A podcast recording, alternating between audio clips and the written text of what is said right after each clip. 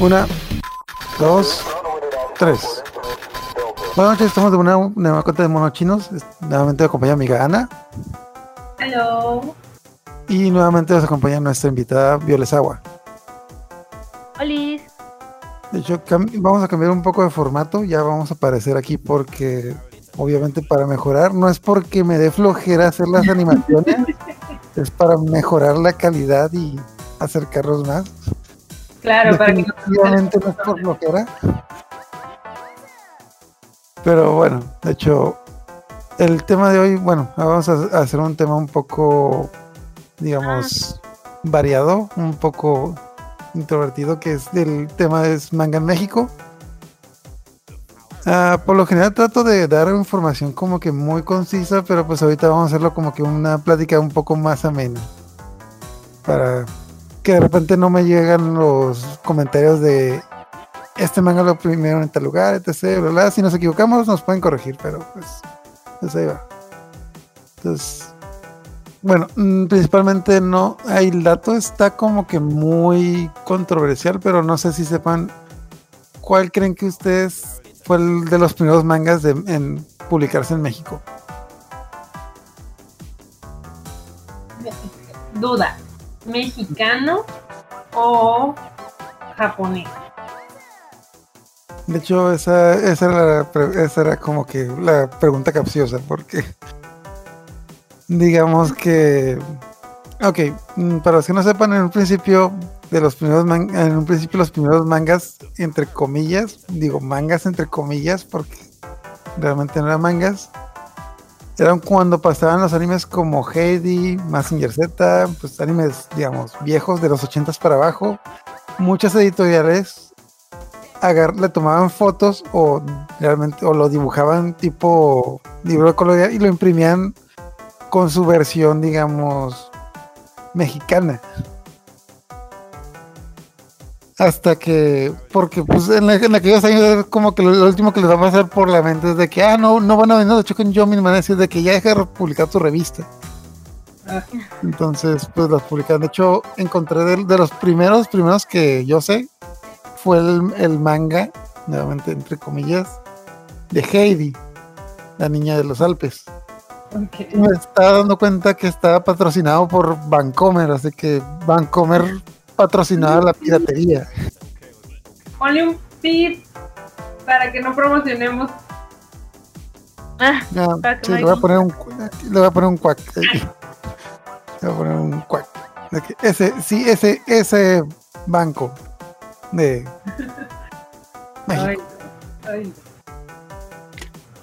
mm, Bueno, ya nomás como que algunos datos, nuevamente 80s, 90 80 principios de los 90 se imprimían no eran realmente mangas o eran como que mangas tipo libros de colorear o eran que vilmente le tomaban fotos a la televisión y le ponían los globos como si fuera un manga. El que le pasó mucho esto también fue el de Sailor Moon. De que yo me acuerdo que compraba lo que eran como que los cómics. Y yo decía que, oh, mira qué bien dibujan, se ve igual que en la tele. Pero ya con el tiempo me di cuenta de que. Qué ah, es la tele. Ajá, ya con el tiempo me di cuenta de que, oh no, casi casi se veía el reflejo de la tele en la fotografía porque, bueno, obviamente en ese tiempo no habían cámaras digitales todavía, pero pues. Y no sé, y bueno. Y de, bueno, yéndonos rápido con esta tendencia, la última como que espinita de eso, como que la última cosa que pasó con eso de, vamos a llamarlo eh, manga pirata. Manga, de manga pirata. El intento de manga fue la editorial, me acuerdo que mucho que era la editorial Toucan porque ellos publicaron también, fueron de los primeros en publicar muchos mangas, digamos, de manera, digamos, legal. Ellos, la editorial Toucan quiso agarrar como que los derechos del anime de Supercampeones para imprimir el manga. Pero era, la era su versión del manga. Pero lo gracioso de la historia es de que los derechos se los compraron a otra editorial que supuestamente tenía los derechos. Ok, Toucan lo conocen mucho porque publicaron lo que es el Meximanga de Meteorix. Publicaron los mangas de Sakura Captor y los mangas de Ranma. Pero en sus principios publicaban el manga de los supercampeones del fútbol. No eran los supercampeones que pasaban a tele, eran los supercampeones del fútbol. Claro. Mucho aquí tengo uno. Que esa es de las portadas más decentes. De que. Hasta eso que el arte, como que sí. Diría realmente sí lo copiaron bien. Pero se tomaron muchas libertades. Bueno, lo más importante de esto es que cuando yo me puse a investigar, escuché que la editorial a la que le compraron los derechos del manga, porque no la compraron directo a la Chogen Jump, la compraron con una editorial que tenía los derechos en Latinoamérica y la editorial era la editorial Navarrete. ¿A ¿Alguno de ustedes no les suena el nombre de esa editorial? Ok, si no les suena, editorial Navarrete era la que publicaba los álbumes de estampitas, de estampitas coleccionables, de que antes de que Panini publicara los álbumes de estampitas, Navarrete los publicaba. Eh, Ellos fueron los que sacaron los de Hanna Barbera y este, Disney, los primeros así. uh, No estoy seguro, pero los que sí sé que sacaron, eh, ellos sacaron los de Dragon Ball, los de Supercampeones, los de las guerreras. Y bueno, en Latinoamérica sacaron muchos, aquí en México llegaron muy pocos. Pero la cosa es de que esta editorial tenía los derechos para imprimir estampitas de los supercampeones. Entonces la editorial Toucan, queriéndose pasar de listos, le compraron los derechos, pero en lugar de imprimir estampitas, están haciendo el cómic. De tal manera que para cuando estos tipos les preguntaran de que, ah, ¿tienes derechos? Sí, aquí están. Aquí los tengo, se los compré a él. Pero no, no tenían los derechos. Y bueno, luego le voy a poner las imágenes, pero también una de las cosas que se tomaron de más. Ok, el manga, nuevamente manga, entre comillas, lo publicaban a la par que daban el anime en la tele. Entonces, los el chico que hacía la historia del manga, que de hecho es Jorge Breaker, que hizo Meteorix, ah, se basaba en lo que re- realmente él veía el capítulo en la tele y decía de que, ah, ahorita lo vamos a hacer el manga. Y lo veía a tele y, y es como, y de repente como que se tomaban ciertas libertades, como que de repente iban a los tacos o cosas así. Ok. Y bueno, hasta que finalmente llegaron los, no sé si eran los Chicken Jump o alguna alguien que tenía los derechos, sabía lo que estaba pasando, porque ya eran como que los noventas y ya llegaron de que, ¿sabes qué? Sabemos lo que está haciendo y no lo puede hacer ya, para con esa revista. Y terminó la revista en el número, creo que 40, con un final totalmente diferente al del anime. Ah, y también cabe aclarar, tenían portadas muy sexosas, lo cual era muy raro debido a que muchos de esos personajes eran niñas de 12 o 13 años. Si te pones a pensarlo un poquito, así, así, nomás, poquito, poquito. Los cómics o las, ajá, historietas que más se vendían aquí en México, pues tenían ese tipo de portadas. El libro vaquero y esas cosas. Oh, yo no quería hacerles promoción, pero bueno. Sí, pero por lo general los personajes, tengo entendido que eran mayores de edad. Ahí, ahí los personajes estaban diseñados para eso, precisamente. Entonces, supongo yo, como ya se vendían, ya, ya llamaban la atención por sí mismos, dijeron, ay, pues, si, ellos venden con eso, pues Bueno, yo- no. ¿alguno de ustedes llegó a leer o saber que, exist- que existía el, el manga de Meteorix? No. Ok, bueno, cuando terminaron de hacer supercampeones, a la editorial como que le iba muy bien con el cómic, empezaron, dijeron, ¿saben qué? ¿Qué tal si en lugar de comprar los derechos de un cómic vamos a hacer nuestro propio, en lugar de comprar los derechos de un manga, hacemos nuestro propio manga mexicano, que es el de Meteorix. Ah, si no lo conocen, la trama es como que muy simple. Un niño le cae, bueno, niño, un, tip- un tipo de secundaria, ahí, y le cae un meteorito, tiene poderes y se pelea contra mutantes. Muy a grandes rasgos, pero nuevamente sí tenía como que demasiadas escenas sexosas de chicas de secundaria en minifalda y tanga y ya saben, porque hay que vender. Más, ¿no? Ajá, hay que vender. De hecho, bueno, de hecho sí es, no, no, a lo mejor no lo conocen, pero sí el, el manga de Meteorix manga, entre comillas. Vamos a llamarlo Maxi Manga, porque Toucan hizo varios Maxi Mangas. El que más tiempo duró fue el de Meteorix, creo que duró hasta, creo que duró 80 tomos, que son casi como que dos años, entonces pues sí es, sí es un Ah. buen. Y hicieron otros que no, no mí no me tocó leer, pero sé que existían, que eran como que uno se llama La Chica de Acero y otro. ah, trata de peleas, no me acuerdo cómo se llama, pero. Oh, yo acordé. Se llamaba Mortal Fighters. Adivinen de qué trataba. Chicas peleando en calzón. Ah, bueno, no, era, una, era la versión mexicana de Kina Fighters. Chicas peleando en calzón.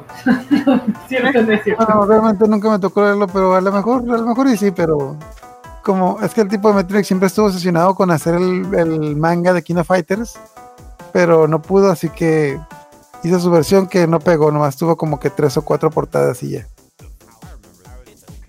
No sé si te, o sea, te acuerdas cuando estaban los puestecitos de, de revistas y periódicos. Digo, ahorita ya son raros, pero antes así de que los colgaban con ganchitos para la ropa y todo. Se veían estos, estas portadas de, de Tsuko, la, la chica de Ah, sí, Otsuko. Ajá, sí, ese era. O sea, muchas veces yo sí las veía y me quedaba tipo, está, está rara la portada, no en sí porque la chica está en calzones o porque los gatos estén atrás de la chica en calzones, no, sino porque algo tenían como, como que las facciones no, no sé cómo explicarlo, anatómicamente correctas, no tenían continuidad, no sé, se me hacía como, como un dibujo mal hecho. Siempre fue así como, no, Ah, sí, estaban muy deformes, sí. Mm, eran Digo, tiempos diferentes. Ajá, es, pues es la interpretación de, de esta persona o de esta editorial de cómo se veía un manga, ¿no? La- el dibujo japonés, creo. Ah. Nuevamente, como eran los primeros, digamos, los primeros mangas, ya lo único bueno de esto es de que después de las demandas que llegaron y después de que se dieron cuenta que hacer mangas, o sea, hacer sus propias sus propios meximangas no era tan rentable porque pues la gente obviamente no historia, problemas.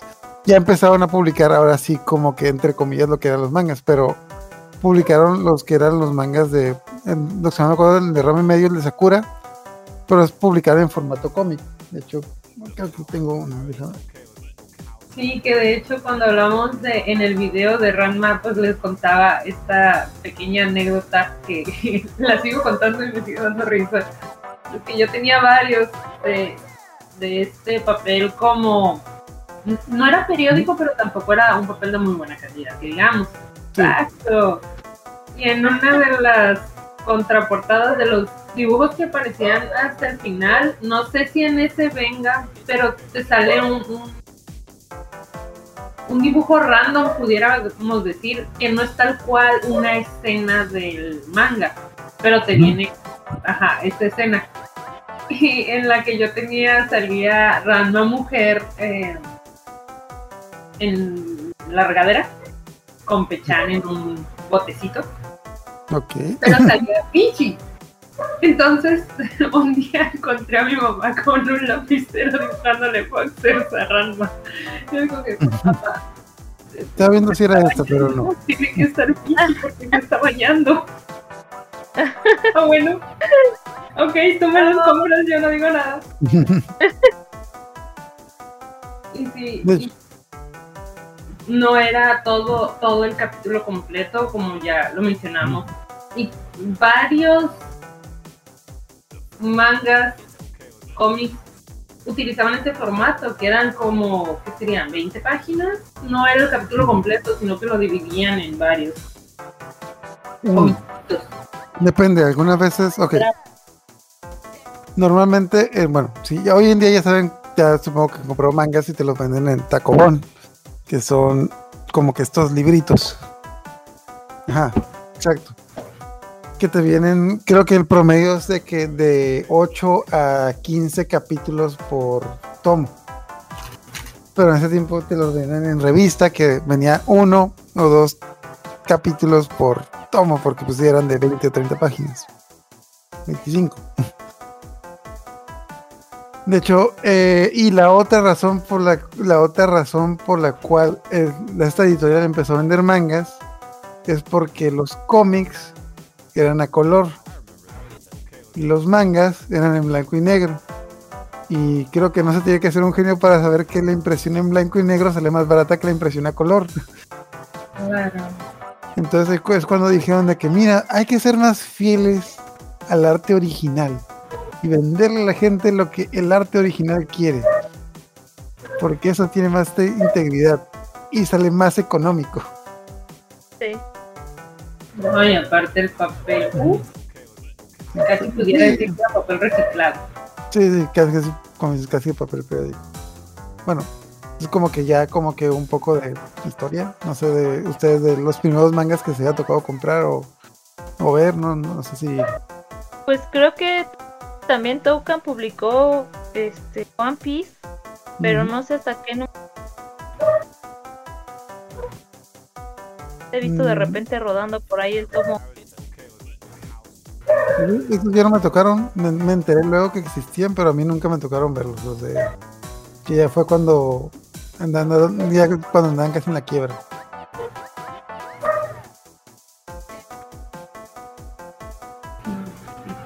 De No. Toucan Ya. igual. Perdón. Sí. No, pues es que iba a decir que ya les comenté cuáles fueron de los primeros mangas que compré. Pero siempre, siempre, digamos, existían estos tomos más gruesos. Sacobón. Sí. Bueno, Digo, ya no me acuerdo exactamente porque fue hace mucho, o sea, Ranma yo lo vi cuando estaba en la primaria, me acuerdo. Entonces, eh, eran, O sea, en el 2010, ahí en la primaria, cuando estás en el 2010 más o menos. y que son 20 años de diferencia. Nada. En fin, en fin, ya me spoileé yo sola. Eh, lo que digo es que eran igual, unos libritos en el mismo formato. mm, No sé si era el tomo completo porque jamás salió un anime de este que les comentaba, o sea, fuera de grabación. Era el diario de Sana. Mm, Muy estilo clam. No me acuerdo si me dijeron si era de Toucan o era de Panini. La verdad no me acuerdo, discúlpenme. Y ahí fue cuando fue cuando aprendí a leer manga como se debe, porque todos sabemos en esta comunidad no se lee igual un cómic americano que un manga japonés. ¿De izquierda a derecha? Ajá. No, ok. Sí, porque en estos tomitos que decimos que no son el capítulo completo, em, yo recuerdo que venían normal, como Ajá. lectura americana, ¿no? De izquierda a derecha. Y, Y que todo el mundo, porque todo el mundo era zurdo en esos mangas, de que, oh mira, todo el mundo pega con la, todo el mundo pega con la izquierda.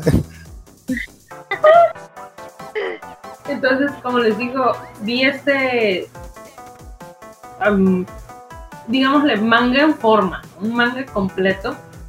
Y me dije, ay, qué raro, o sea, ¿por qué no tiene sentido esto con lo otro? Al final del tomo decía, recuerden amigos que el manga se lee de derecha a izquierda. Yo,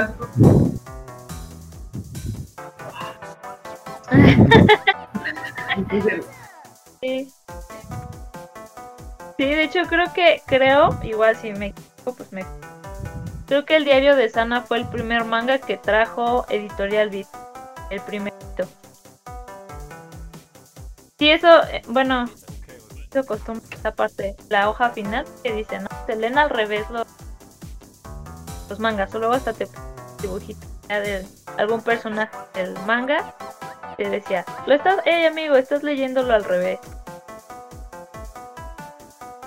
Mm, Sí, de hecho, yo, bueno, yo nunca vi los, los nuevamente, estos los, los tomos, digamos, grandes. Lo, también lo que vamos a hablar de que Ana y yo vivimos en frontera y yo la primera vez que los vi fue cuando fue una librería en Estados Unidos. Y estaban como que yo vi pues los libritos y que se me hizo raro de que, eran eran cómics en blanco y negro y con un montón de y con un montón de pues con un montón de capítulos. Obviamente, hasta ese entonces yo pensaba que un cómic nomás eran 20 páginas y eran como que 100 a 200. Y es como que. Ajá. Y con arte en medio. y- ajá. Me, me, me quedé en esa tienda como dos horas y hasta que me corrieron porque. sabes, de que está dentro de que no lea, no lea los cómics. Yo como, "Mm, claro, no lo estoy leyendo, lo estoy hojeando. Y ahí fue cuando descubrí eso y también ahí venían como que no seas soquete, se, escri- se, leen de- se leen al revés. Y venía como que no te spoilees, no te spoilees el final, se lee del, del otro orden. De hecho creo que la, bueno, Bien, tienen los de Sakura, Sakura Captor, también venía esa leyenda. Pero no me acuerdo tal cual si al principio o al final. Nuevamente, no sé si aquí en México siguió esa tendencia, pero yo recuerdo que en Estados Unidos habían varias editoriales de mangas y la primera editorial en hacer los mangas, digamos, como en respetar el arte. Bueno, punto y aparte. Antes de. bueno, era Tokyo Pop. Don- fue muy famoso como que en los 2000 como que en el 2010, 2012 se fue a la quiebra por larga historia. Pero antes de esto, los que imprimían mangas en Estados Unidos eran las editoriales de cómics de Marvel, Mm, Dark Horse y DC. De repente compraban los derechos de los mangas y los hacían, los americanizaban. Lo cual era muy costoso porque pues tenían que editarlos y les ponían color porque ellos no querían venderte un cómic en blanco y negro, ellos tenían estándar de vender a color. Entonces por eso dejaron de vender manga. Entonces cuando llegó Tópico Pop, al menos en Estados Unidos, aquí supongo que también fue por el mismo lado de que ellos se dieron cuenta de que, ok, si respetamos el arte, se va a ver mejor y nos va a salir más barato. Porque no tenemos que editar. Porque, bueno, bueno, no lo parece, pero pues los mangas para... En un principio que los editaban para, pues como lo leemos aquí, era primero que nada espejear todas las páginas. Y al mismo tiempo que espejear las páginas no quedan como que en los mismos lugares estas como que no como los pues lo, el espacio para los textos. Entonces también las palabras japonesas no caben no tienen como que el mismo volumen que las palabras en inglés y en español. Entonces eh, que se tiene que hacer todo un desmadre para editarlos. Entonces luego dijeron sabes qué vamos a respetar el arte original porque es más artístico y económico entonces, y aquí en México, la, como decía Virasawa, de la primera editorial que a mí me tocó que vendía mangas, y bueno, ya mangas así hechos bien, pues esta de, de Mundo Beat. Y curiosamente me, me tocó conocer Mundo Beat antes de que se pusiera aquí en, en donde vivo, en mi ciudad de Mexicali, en una feria de libro. Y me daba cura que la mayoría de los mangas los vendían en bolsita con un con una advertencia que decía que solo para mayores de 18 años. Porque, bueno, porque, ok. No eran mangas que vendían con esa nota, eran como que uh, Logina, Prayer, Las aventuras de Fly, o sea, mangas que no tienen, que no tiene el caso que les pusiera la, la nota de para mayores de 18 años. Y me tocó mucha gente, me tocó muchos señores que llegaron. Ah, sí, está. Bueno, ahorita ya dice para adolescentes y adultos, pero cuando empezó era para mayores de 18 años. Sí, sí me acuerdo de eso, que muchas veces como que, ay, pero ¿por qué si es, yo ya vi esto en otro lado y no tiene nada? Ajá. Pero lo, también lo curioso que me tocó es que en esa feria del libro llegaron muchos señores queriéndolos comprar pensando que eran como que el libro vaquero. Sí. Por lo mismo que comentamos antes, o sea, se quedaron con la idea de que, ajá, No. iban a encontrar ese tipo de contenido. Y lo más divertido era ver a los señores regresando cinco minutos después de que, oiga, esta cosa no tiene, pues no tiene, pues no, no es de esos. No es el libro vaquero, quiero mi dinero de vuelta. Es que, es que no tiene como que, no, no está muy fuerte, o sea, le falta. Es que, es que aquí dice que para mayores de 18 años. Ah, sí, es que son temáticas de adultas de ese. No, ni madre, yo quiero mi dinero. Sí. No, pues de hecho de esa, de ese tipo de situaciones, al menos donde yo vivía, yo vivía en Querétaro, empezó como te veían con tu manga, como ya estaba asociado con ese tipo de, de lecturas, se llamaría, este, creían que estabas leyendo porno. Entonces ibas en el transporte leyendo tu manga aquí, aquí bonito, de, de, de lo que sea, la gente te veía mal, entonces empezó un estigma, al menos en donde yo vivía, muy fuerte hacia las personas que compraban o tenían manos. Pero sí es muy triste. Ah, Bueno, es que creo que también la cosa que creo que los libros, digamos, los cómics esos de no, no quiero decir marcas, pero creo que lo más reconocible es el libro vaquero, no sé cómo llamarles ese tipo de cómics. Como que, Cómics para adultos. ah, no sé, vamos, no, no quiero decir O algo de- sea, ya, o sea, mm, supongo que la mayoría de tu público son gente, Ajá. No voy a decir decente, no voy a decir decente porque no lo creo, Ok, pero o sea, que gente que suficientemente madura como para saber que ajá, sí. No, sí, sí, sí, me refiero a eso, pero no o sea, bueno, sí, pe- pero no quiero decir marcas, pero pues lo- los que eran tipo el libro vaquero también tienen ese formato les- parecido. Ajá, tenían, la cosa es que tenía ese formato parecido al del manga, más que nada por el tamaño. De que el tamaño se parecía al tamaño de los mangas. De hecho, tengo te digo que esos, esos tipos de cómics para adultos son un poquito más chicos que los mangas, pero por eso se confundía más que nada por el tamaño, porque la gente asociaba los cómics con los que eran como que tamaño carta y los cómics para adultos los asociaban con los que eran libritos. Entonces, como los mangas los vendían en chiquito, pues por eso se da esa confusión. Sí. Obviamente hoy en día ya no, de hecho hoy en día creo que mm, al menos hasta lo que yo creo, esos, esos tipos de cómics creo que ya no se publican, no estoy muy seguro. Y únicamente creo Déjame que decirte, perdóname la vida, me voy a ver súper mal y lo siento. Pero hace poquito fue al mercado. no es cierto. Pues es que, pero ya hablando en serio, sí fue un mercado, am, digamos, de la colonia. Y se me hizo curioso que entre tantas cosas había cómics así como de Dragon Ball, la- las típicas revistas de TV Notas, TV Novelas, animadas, y un librito de esos. No quise saber ni cómo se llaman ni qué tema es, solamente reconocí ese estilo de arte y yo dije, libro vaquero, vaya. Que de hecho, no sé si lo mencionamos, pero bueno, ya tenemos un capítulo en el que hablamos de Conexión Manga, que la revista Conexión Manga empezó co- imprimiendo ese tipo de revistas. Así que Conexión Manga se pagó con esas revistas.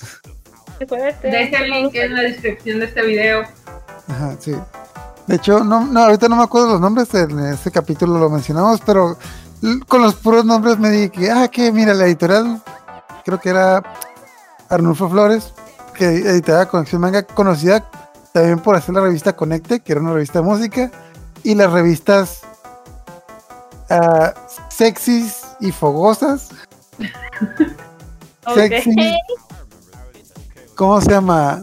Sexys adolescentes, como no, eh, colegiala, colegialas sexys o algo así, o sea, por los puros nombres te das cuenta de qué tipo de cómics eran los que hacían. Así que sí, Conexión Manga se pagó con ese tipo de material.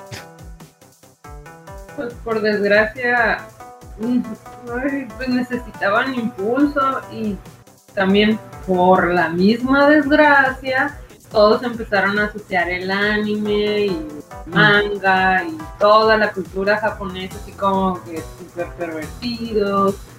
No creo que sea por eso, fueron como fueron muchas cosas, no nomás fue una, fueron como que muchas cosas. También influyó, pero bueno, Sí, sí influyó, pero no era lo principal. video. Ya hablamos de eso en el video anterior. De- prosigamos con otras editoriales de manga. Ok, entonces, ah, Vilosao, estabas hablando de que tocó la, la Mundo Beat, que era quien. Creo que es la que tuvo como que. el- la, que- la que le tocó como que ese boom de los mangas, que era como que. Si ibas a comprar mangas, tenía que ser en Mundo Beat, no puedes comprarlos en otro lado. Sí, A mí pues, ¿te me-? Bueno, digo, ¿te acuerdas, Ascor? Porque pues, ajá, somos de la misma ciudad, aunque tú ya estás lejos.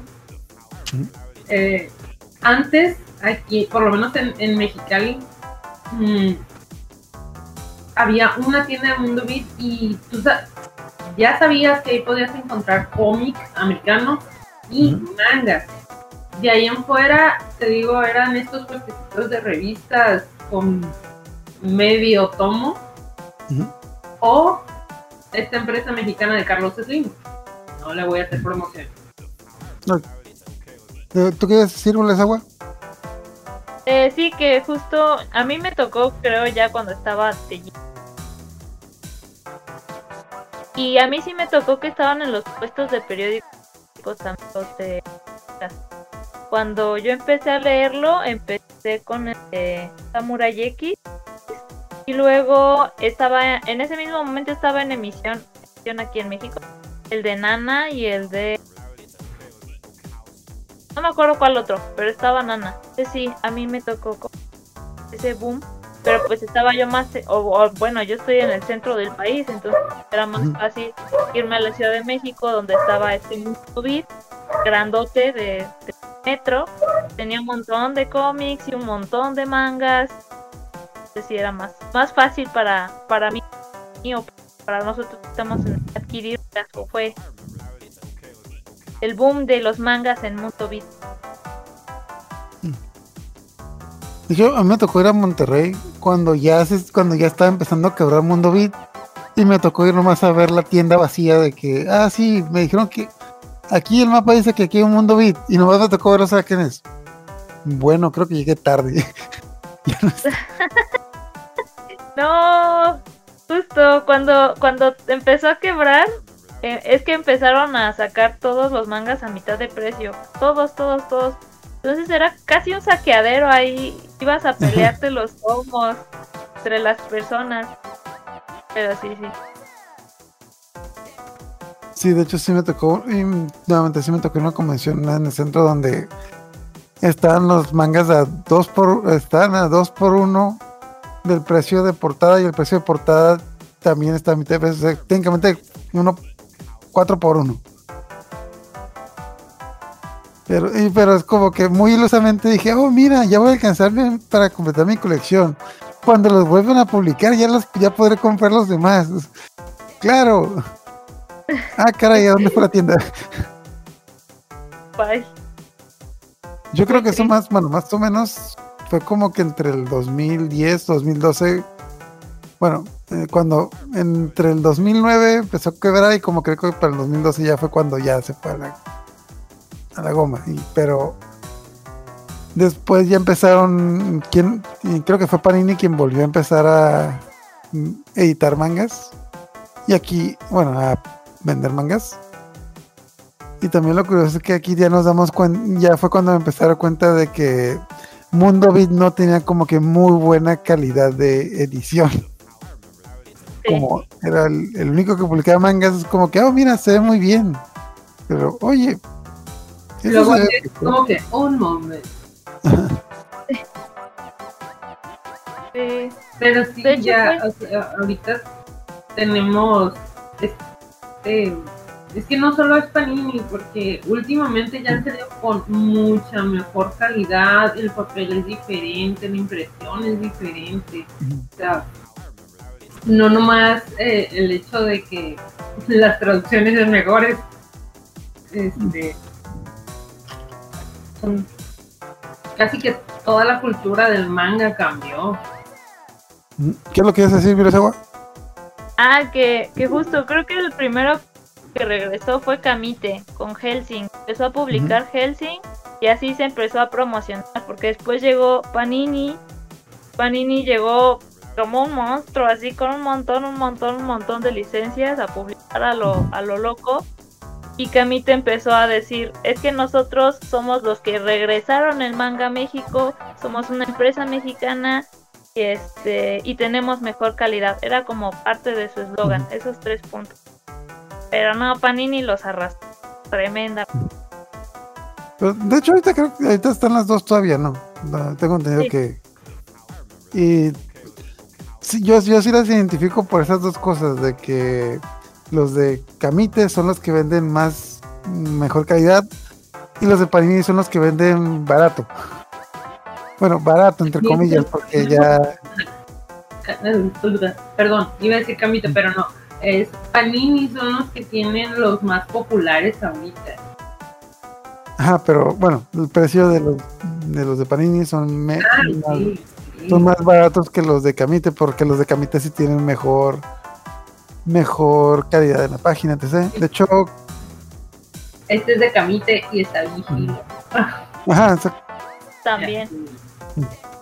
De hecho, los que estos que tiene Virasawa son no me acuerdo cómo se llaman, pero es que en Japón están. Ay, mira, ahí oh, Por lo general en Japón tienen como que otro tipo de edición, que es los que creo que está agarrando Kamite. Ok, nuevamente, están. Bueno, obviamente, si no saben, pues hagan En Japón los mangas no se publican directamente en los tomos. Los mangas se publican en otras revistas que te vienen con 20 mangas en una sola revista que son una, casi casi del tamaño de una de un directorio telefónico, que son una, un monstruote. Pero con calidad de impresión muy baja y mm, de hecho a mí muchas veces cuando he pedido cosas de Japón o de China, muchas veces me ha tocado que vienen, que las cosas frágiles vienen envueltas en páginas de mangas y yo digo, ¿por qué hicieron eso? Porque pues allá, Ah, porque, porque la idea es que este formato es barato, o sea, las hojas son baratas y digamos que ese formato no es, no es coleccionable, es más que nada para comprarlo y ver qué es lo que te encuentras. Y ya cuando te gusta, ya las empiezan a publicar en los Tacobón, que son los, digamos, los formatos normales. Pero aparte de esos, hay otro formato que no me acuerdo cómo se llama, que es como que el formato todo el lujo, que son los que están imprimiendo Camite, que por lo general te vienen como que dos tomos en uno. Me acuerdo mucho que, porque si, bueno, si agarras un, tomo, un tomo de Parini y otro, bueno, de una editorial aquí en México y otro de Camite, mm, te puedes notar que tiene como que más páginas del primero, o sea, el que me acuerdo mucho es el de Yu-Gi-Oh! y el de, creo que también de Samurai X, que yo los veía de que yo llegué a tenerlos, uno de esos en Editorial Beat, y tenían cierto número de páginas y me daba cuenta que tenían casi el doble. Que están más grandes y más gruesos y con mejor calidad. Entonces, ajá, ahí está, se ve la diferencia. De que, como que, oye, yo lo recordaba diferente. Como que, ajá, son como que una edición, digamos, de lujo.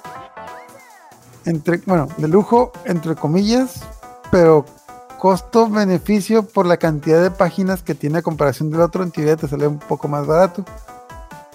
Pero pues por lo mismo que son, como son tomos diferentes, tienes que coleccionar uno o el otro. Porque el... Ah, bueno, ahorita lo voy a buscar, ¿no? Pues el tomo 5 del tacón no es igual al otro, al, al tomo 5 literal de lujo. Sí, la otra es, este formato es Kanseman. Eso, eso.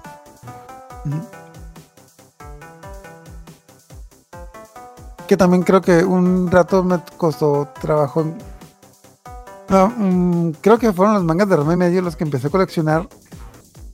Eh, eso los coleccionaba en versión de Estados Unidos, pero no sabía que en Estados Unidos habían 12 editoriales que tenían los derechos de Rama y Medio.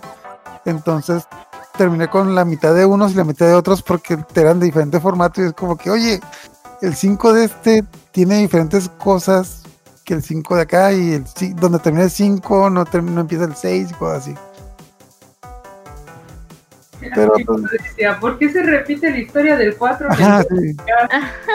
Porque este tiene páginas a color y dice no, porque este está más grande y este es más chico, pero pues... ah. Sí.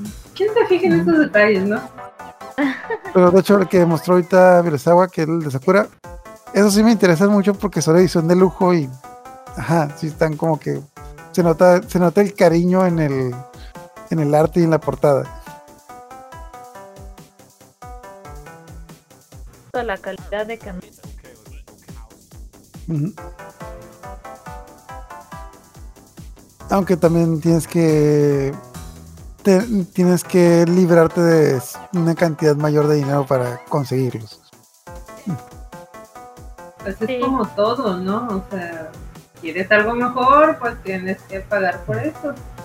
Ok, yo solo me acuerdo que los de Mundo Beat precio de portada eran entre 40 y 50 pesos y ahorita ningún manga te cuesta menos de 100 pesos.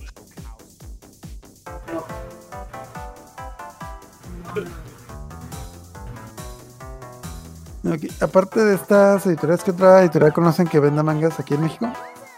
Bueno, o Es que estuve viendo y esta, esta editorial, eh, digamos que es Mangas Televisa. Se llama Smash, ajá, así como el videojuego Smash, pero hasta esa, mira. Ujú. que yo um, haya identificado solamente está el de Alita. Ah, Ah, y había otro, pero se me olvidó. El de Great Teacher Onizuka. También lo sacaron. Que por cierto, muy- muy- esa, esa historia es muy buena. Hay que hablar de ella algún día. Porque, aunque creo, que esa historia no ha envejecido muy, muy bien. Porque otro día se recomendó un amigo y se quedó traumado con el primer capítulo. Porque se puede malinterpretar demasiado. Bueno, pues, no sé, es que en el mundo del anime te puedes encontrar tantas cosas que ya muchas no sorprenden. Vamos, sí. Eh, no, el punto que, al que iba es que esta editorial es básicamente reciente, hace que un par de años, tres años, que fue que agarró el boom, ¿no? El 2018, creo, 2017. Es que, Bueno, tú sabes, es que tú sabes que los de Televisa siempre se suben al barco justo a tiempo. De, como que siempre agarran la onda justo en el momento. Claro, claro. Sí, porque va, que tengo entendido que sí está patrocinada esta editorial Smash, sí está patrocinada por Televisa. Algo tiene que ver. Mm, Ya no sé, hace, hace años que no veo Televisa, así que no sé. Hace años que no veo la tele. No, es que una- cuando me cambié de casa se me olvidó la, antena de conejo y no la conecté. Y luego no la volví a conectar como que nunca. Y fuiste libre. Ajá. Y ya nunca volví a ver Televisa. Sí, fue libre. Pues de esta editorial, de la de Ash, pues creo que hubo muchas quejas por el- la calidad. Creo que era como calidad tipo editorial B, pero nada, más le pusieron una sobrecubierta. Ya. Entonces, lo, lo malo es que eh, no saben qué pasó ya. Básicamente consideran que ya no existe. Desapareció. Creo. Pero, pues sí, todavía se quedó con varias licencias que no ha soltado en... Este, y Claymore que acaba de sacar. Pero sí, ya, ya fue. Esa, al menos la parte de mangas, porque toda- también publica cómics. Sí, sé que, sé que publican cómics. De hecho, creo que ya se publicaban los de B de Venganza. Bueno, los de Vértigo. Ujú. De hecho, del último que vi en televisa me tocó ver comerciales de ellos de que, ah, sí, Smash Comics. Y es como que, ah, ah, qué cura. Me hubiera gustado hace 10 años. Sí. Como, como digo, siempre se, siempre se meten como que bien temprano al barco. Que, ah, sí. Vamos, ya sé, vamos a vender mangas. No es como que hayan como que tres editoriales que ya nos ganaron el mandado. No, no, no. no.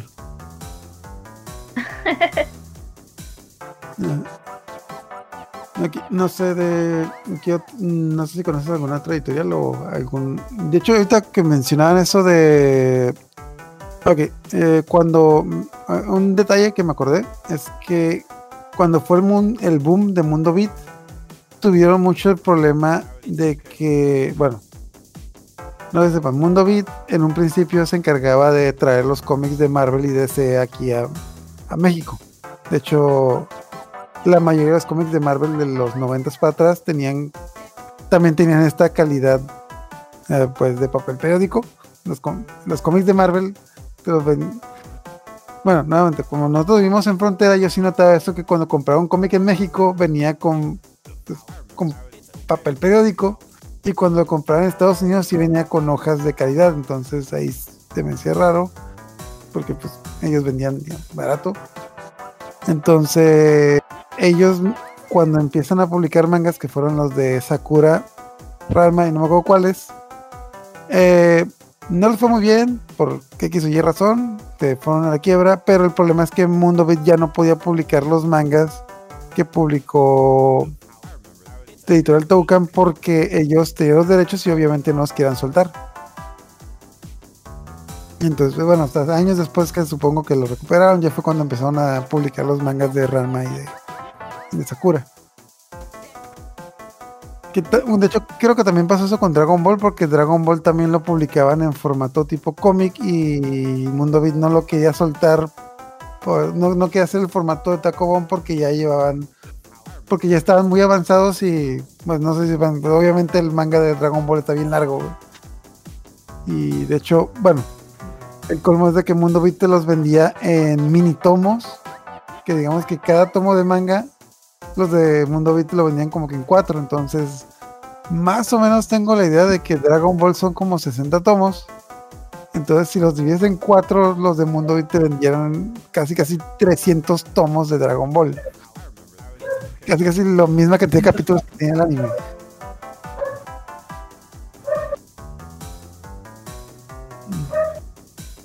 Hicieron bueno. eso con Lobgina. Oh, sí, también Logina me acuerdo de que sí era muy molesto eso de que eran tomos muy chicos. De hecho, hace poquito creo que Panini los volvió a imprimir. Y Ajá. de hecho me tocó ir a la tienda cuando venían la, la colección completa y yo dije, ¿la colección completa? Pero son 12 tomos nomás, que no eran como 50.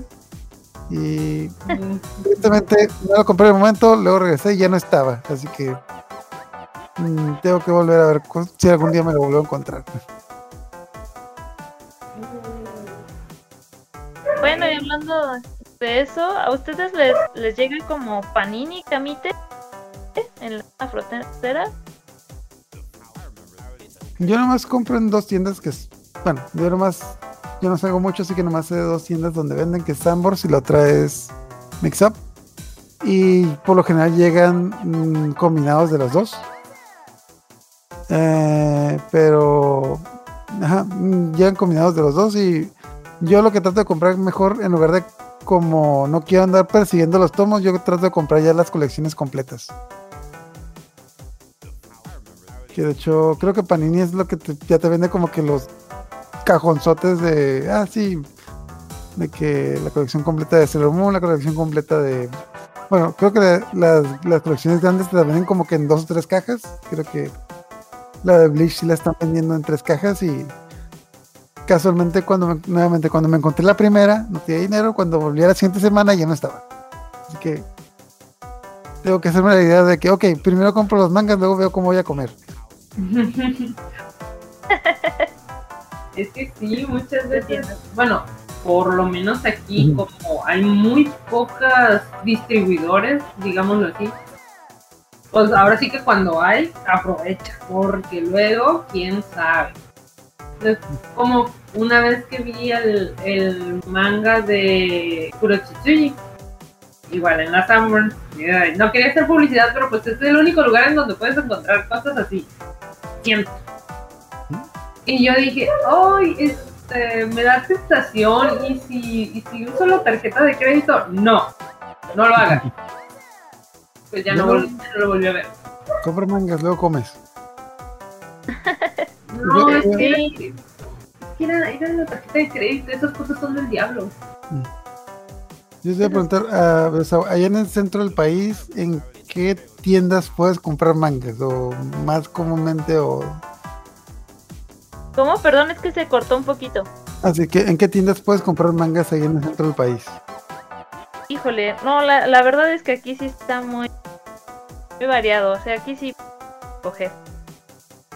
Eh, están los, los Panini Point. que hay como. Yo creo que mínimo unos 10, ¿verdad? Ah, por Dios. Sí.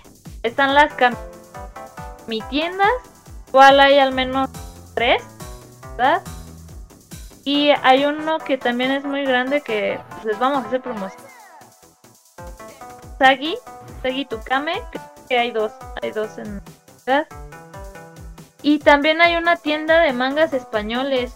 No sé cómo se llama, pero está igual en el- Pero lo que yo he visto, o al menos en la pandemia, yo empecé a comprar a lo loco por antes comer, comprar mangas que este en, los grupos de anime vas conociendo como diferentes páginas que venden hacen pedidos de panito, de camite y te los envían y algunos hacen cuentos. Entonces, así con una estaba aquí y otra que está en la cruz pues si les sirve a la gente que vea este video, pueden buscar páginas que hagan envío y luego les hacen buenos descuentos o les mandan como postales. Eso pueden hacer. De hecho, sí, es que aquí, por lo general, en, bueno, en el otro país no hay muchos lugares donde comprar. Y cuando hay, tienes que aprovechar porque no sabes cuándo va a haber. De hecho, es algo que siempre nos ha pasado. De hecho, nuevamente, cuando también me acuerdo cuando yo compraba Conexión Manga, aquí también llegaban como que con un mes o dos meses de retraso. De que te hablaban de que, ah, sí, se va a estrenar este anime. Y yo, ya se estrenó hace dos semanas. Entonces, ese es otro problema de problema aquí. Mira, yo sé que no. mm, no muchos lo van a conocer, tal vez. no, pero es un dato curioso que ahorita precisamente me acordé. Abrieron una tienda que parece ser de mangas ah, o animes, productos de ese estilo. Pero casi siempre cuando abren una tiendita así, se va. O sea, rapidísimo. Aquí en el norte. Tal vez allá en, pues en el centro o así tenga más éxito. Porque aquí ha habido varias. o sea, Es que se llena de otakus. Ajá, y luego no se bañan, entonces. ay, no. No, no es cierto. Báñense. Sí, de hecho, ya, ya hablando en serio, pues aquí estuvo un. El anime Toys. Y también ahorita hay uno que se llama Miyagi. Sí, sí, así como el maestro. Y, pero casualmente no me ha tocado verlo abierto. O sea, cuando pasas por aquí, no está mm, las luces apagadas, o la reja, o ya están cerrando, o de plano así. O sea, ahora sí que tenemos esa mala suerte acá. Hecho, ahorita que mencioné eso, bueno, cuando fue, eh, cuando yo me dijeron estuvo un, un Mundo Beat, creo que también hubo en Tijuana, pero yo notaba de que inclusive llegaron a poner letreros de que solo se solo puede entrar 15 minutos a la tienda porque había mucha gente que iba y no compraba, porque pues la mayoría del público en ese entonces eran, eran jóvenes. Y ahorita que ya pues, tengo trabajo y me puedo comprar mis mangas sin problema, hasta entre comillas, me doy ahorita lo que mencioné que me doy cuenta de eso de que cuando voy a las tiendas y me encuentro las colecciones están muy poco tiempo porque se agotan. Pero me estoy empezando a acordar que las colecciones que se agotan son colecciones de mangas, digamos, clásicos, como nuevamente como el de Logina, el de Sailor Moon, el de Saint el de Bleach, bueno, Bleach no tan clásico, pero bueno, bueno. Pero los mangas más o menos nuevos como que no se acaban tan rápido. Porque creo que es eh, está ese público que ya es gente con trabajo que ya le alcanza para comprarse. Pues, bueno, yo digo las colecciones del mangas porque una colección de manga te cuesta entre mil y tres mil pesos. O sea, y no cualquiera llega con mil, o tres mil pesos a la tienda y que, ah, me quiero llevar estos libros. Entonces, Ah, no, es que yo creo que es que como ahorita la gente ya tiene, bueno, la, la mayoría de los otakus, no, no, la que gente compra manga ya tiene trabajo, ya tiene dinero, pues ya se puede esos lujos. Y en ese entonces no duraban porque pues la mayoría de la gente era estudiante y pues a los estudiantes pues tienen un presupuestos limitados. Entonces era como que comprabas uno o dos a la semana y, ya. O leías uno o dos a la semana cada vez que das la vuelta por ahí. Escondido entre las revistas. Es que sí, pues nos tocó, ahora sí que nos tocó los, los primeros pasos de, del manga. No, era sencillo. Ah, sí, cuando estaba en la primaria, claro. Yo estaba en la primaria. De hecho, no, a mí, a mí, a mí no me tocó, a mí me contaron. Eh. No sé si quieran mencionar algún otro tema o algún otro detalle así de curioso de las del manga en México, bueno, tanto de editoriales o de otros manga o de alguna otra cosa curiosa que se recuerden. Pues relacionado a lo que decíamos ah, al principio, ¿no? De que cómo influyó esto para que muchos, muchos, incluso no solo los otakus, pero sí también este, muchos, a mucha gente le gusta este tipo de arte, de este mm. estilo manga, se volvió súper popular y ahorita lo ves en las publicidades de las universidades y los comerciales de la tele y muchas muchas escuelas de dibujo o escuelas de arte ya ponen estilo manga o estilo anime. Y pega aunque muchas veces hay quienes no lo dibujan como muy muy muy estilo manga. Oh. pero pues es lo que pega Ay, también había una, una duda, bueno, no duda, pero sí es como que entrevistando a Violesawa. ¿Qué opinas al respecto? De toda esta cultura de la escuela del manga. Perdón, se volvió a cortar un poquito, ¿me lo repites?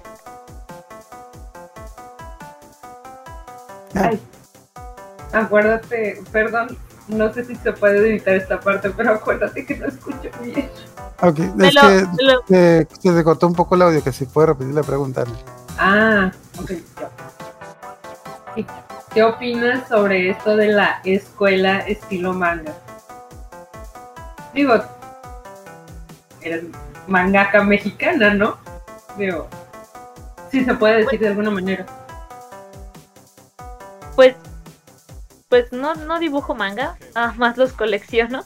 Pero sí, sí, sí se volvió como muy famoso. Incluso creo que hace unos años hubo un político que tuvo un su, su publicidad era estilo manga o anime, pero no me acuerdo bien. Sí, sí, recuerdo bien. Pero sí, yo, yo creo que incluso a este estilo ha avanzado mucho en al menos en Latinoamérica, porque incluso apenas el año pasado creo ganó una persona de Latinoamérica un concurso que hicieron en Japón de mangakas extranjeros. Entonces creo que, pues creo que está bien, porque podemos, o a las personas que les gusta dibujar manga o, cómics o están en pueden ir alcanzando su objetivo, que es que los reconozcan con este estilo que antes, como decíamos, era muy mal visto cualquier cosa de anime ya era entre comillas porno para ellos y ahorita ya tiene otro otra perspectiva, ya ya hasta podríamos decir que ya se volvió popular. Y tiene sus ventajas porque pues lo hace más visible y hace que traigan más cosas. Entonces, pues creo que está bien. Es que, Sí, no, sí, popular. No sé si se acuerdan que antes nos hacían bullying porque nos gustaba el anime. Sí. A mí no me hacen bullying, yo no me dejo. Ay. Y ahora resulta que los que buleaban son súper fans del anime. Ellos desde chiquitos. Digo, últimamente no me molesta, pero qué casualidad, ¿no? Ah, sí, pues eh, tiempos cambian. Pero, de hecho, lo, ah, lo que se me ahorita también que mencionaste. ah, yo tengo esta teoría de que.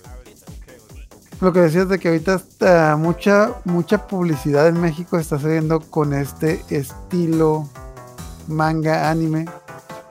Yo tengo la teoría de que porque la mayoría de las personas que estudiaron diseño o publicidad en los tiempos en los que fue el boom del anime ya tenían como que esa idea de que querían imitar ese estilo. Entonces, ahora que ya tienen trabajo y están y están participando en diferentes empresas, como que se les quedó esa idea de ese estilo y se ha ido adoptando. De hecho, me acuerdo que creo que hubo una controversia un rato porque una vez Barcel sacó una un Barcel de, papitas sacó unos diseños de con personajes originales que eran personajes de Full Metal Alchemist, pero con, con los colores cambiados. ¿Qué fue Entonces, luego, luego buscar imágenes, pero técnicamente había una imagen de un chico que estaba abriendo la bolsa de papitas por estirando el brazo y la sobrepusieron con una foto de Edward y era Edward Elric. Porque, No. porque, obvia- porque obviamente como que, bueno, mucha gente le lleva plagio, pero es como que entre plagio o inspiración yo supongo que los que se encargaron del diseño les gustó el anime le quisieron poner de su calaña y de que, ah, sí, mira, traje estos diseños originales. Y entonces, me acuerdo mucho, no sé si ustedes vieron la película de Marte Duele.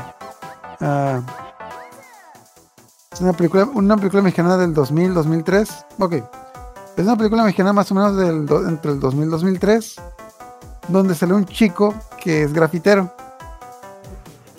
Y algo que me quedó muy grabado de esa película es que el chico hace y le te da a entender que al chico le gustan mucho los, los cómics. Pero lo que está curioso de esa película es que el chico, los, los grafitis que hace, los hace con el estilo de los cómics de los 80s. Que nuevamente, esta película está hecha en el 2000, 2003. Y no, no a mí no me cuadraba, que pues en ese, en ese tiempo yo tenía como que la edad del muchacho, o era, era un poquito más chico, pero sí no cuadraba como a alguien, a un muchacho de mi edad, le gustara un estilo de hace 20 años. Y era porque probablemente los, ¿cómo se llama? Los, los encargados del arte o de fotografía eran personas de 40 o 50 años que tenían la idea de que eso es lo que miraban los chavos. Entonces, muchas veces pasa eso de que pues cuando ya las personas que están cargo del arte ponen lo que en sus tiempos les gustaba o lo que en su juventud les pegó. Entonces, en estos tiempos de que ya muchos publicistas que crecieron en los 90s, 2000 que les gustaba mucho el anime, están haciendo diseños con pues inspirados en el anime o en ese estilo.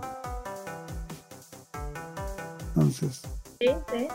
Puede ser, ya ves. este, a mí sí me tocó mucho ver en los proyectos finales de la universidad.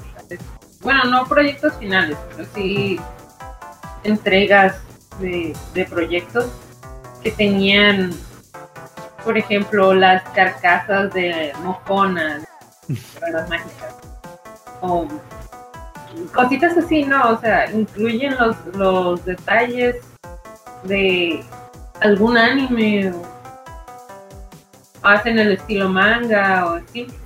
Eh, de hecho, el mío fue sobre la fabricación de props. o sea, para cosplay, obviamente. Obviamente. Entonces, um, como dice Viol Violesawa, o sea, ya es popular, ya es parte, parte de nosotros. Sí. Ok. Pues ya, ya estamos tocando un poquito. Entonces, para terminar, no sé, ¿hay que alguna otra última cosa que quieran decir ya para despedirnos? Vean manga. A veces es mejor que el anime. Ah, lo puedes ver sin luz. De hecho, ahorita que mencionas ese es un punto muy importante. Hace años compraba DVDs. Ahorita tengo muchos DVDs, o compras DVDs, compras videojuegos, lo que sea, y con el tiempo no tienes dónde ponerlos, o no tiene, o se rayan los discos. Si compras videojuegos, con los años las consolas ya lo venden en digital y no lo, no lo puedes ver. Pero si compras mangas, siempre los puedes leer. Y donde es. sea. En el trabajo, en el camión, en el trabajo, en el trabajo. En la escuela. Ah, sí, también. Pero bueno, ok. ¿Y tú alguna última cosa que decir antes de despedirnos? Pues, ¿qué pudiera decir? Es- pudiéramos seguir hablando de esto un, un buen rato, ¿no? Porque hay, hay muchos estilos, hay muchas, incluso maneras de editar el mismo manga, creo que hay, hay varias. Mm, O sea, pudiéramos hacer una segunda parte, pero ya, ya será después. Y... Lean manga. Original, no, no lo pirateen. Ándale. Ok. Entonces, pues muchas gracias por acompañarnos. Nos despedimos. Buenas noches. Váyanse.